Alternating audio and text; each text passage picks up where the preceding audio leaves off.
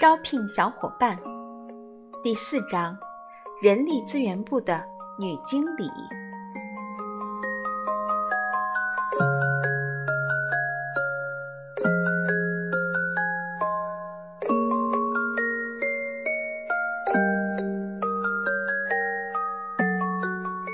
二天早上，艾薇早早的起了床，活力十足。他几乎是开开心心的去那所木乃伊学校上课了。临别前，他热情的拥抱了爸爸妈妈，并和他们道早安。他拖着两个大垫子来到了学校。如果不算共和国小学这个统称的话，这所学校居然连一个名字也没有。艾薇以前的小学叫做雅克·普莱维尔小学。这是为了纪念一位伟大的诗人，所以用他的名字来命名。艾薇曾经很用心地背诵他的诗篇，现在还在继续背诵。今天早上浮现在他脑海里的这首诗是：“我们身处何日？我们身处每一日。我的朋友，我们身处一生一世。”我的爱情，我们相爱相生，我们相生相爱，而我们却不知何为人生，而我们却不知何为一日，而我们却不知何为爱情。背到这里，艾薇加上一句：而我们却不知。何为朋友？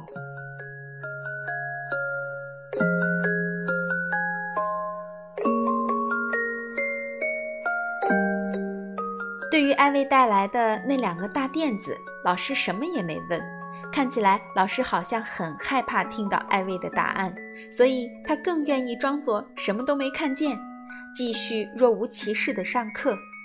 他可不想去招惹这个大城市来的女孩。艾薇很耐心地等待着课间休息的到来。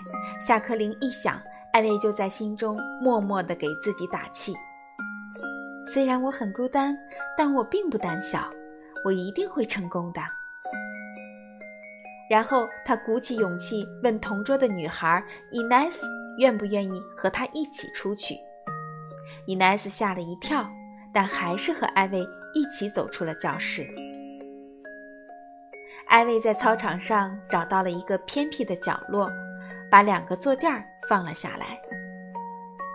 请坐吧，他用一种很职业化的口吻对伊奈斯说，还指了指地上的坐垫儿。我想问你几个问题：你更喜欢吃番茄酱还是蛋黄酱？伊奈斯对这个没头没脑的问题并没有感到奇怪，他没有跳过去问下一个问题是什么，他很开心地在坐垫上坐了下来，这让艾薇很高兴。我自己就会做蛋黄酱，虽然我已经失败了一百次，可是上周日我终于成功了。艾薇觉得这个回答有点跑题。但他还是打算继续问下去。你更喜欢自己说，还是听别人说呢？这个问题让伊奈斯想了好久。嗯，我还是更喜欢听别人说，因为我不知道自己想说什么。你有一个最要好的小伙伴吗？有啊，就是我的小狗路易。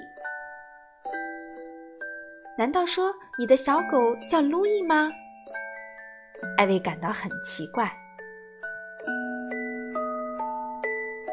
是啊，和法国国王的名字一样。你喜欢和小伙伴玩，还是谈正经事？我所有的事情都会讲给我的小狗听。我们两个在一起玩得很开心。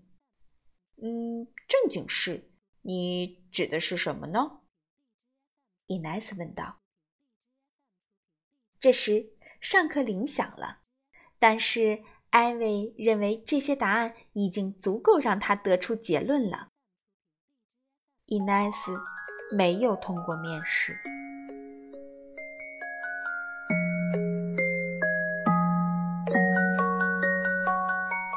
第二天，艾薇又邀请了另一位候选人雷娜，同样的坐垫，同样的一个角落。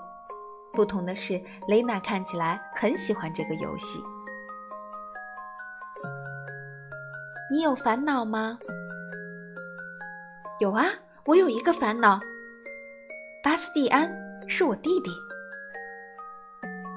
你和小伙伴吵过架吗？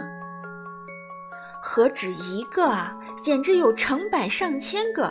我和班上所有的女孩子都吵过架，和男孩也是，都吵了个遍。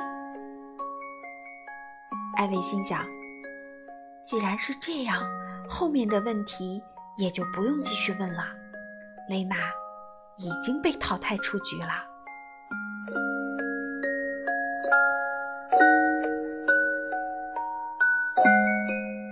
下一个，轮到塞琳娜了。她不太想坐下来，好像根本不想参加这场面试，于是从始至终。都站得笔直。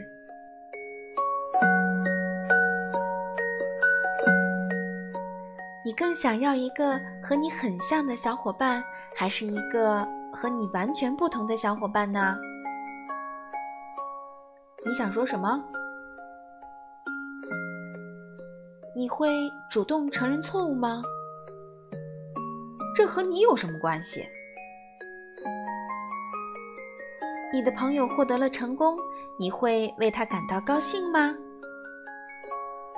够了，我不想和你玩这种游戏了。好吧，很抱歉打扰你了，你现在可以走了。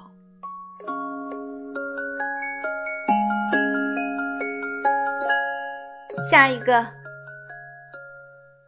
乔安娜倒是对这两个大坐垫很感兴趣，她从课间休息的时候就已经盯上他们了。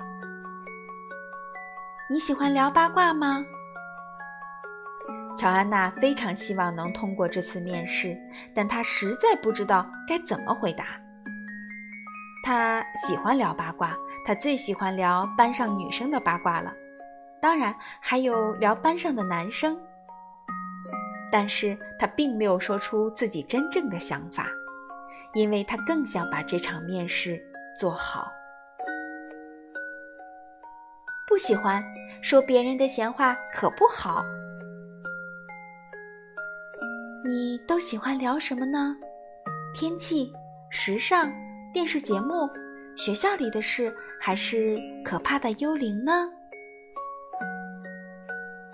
乔安娜又想了想。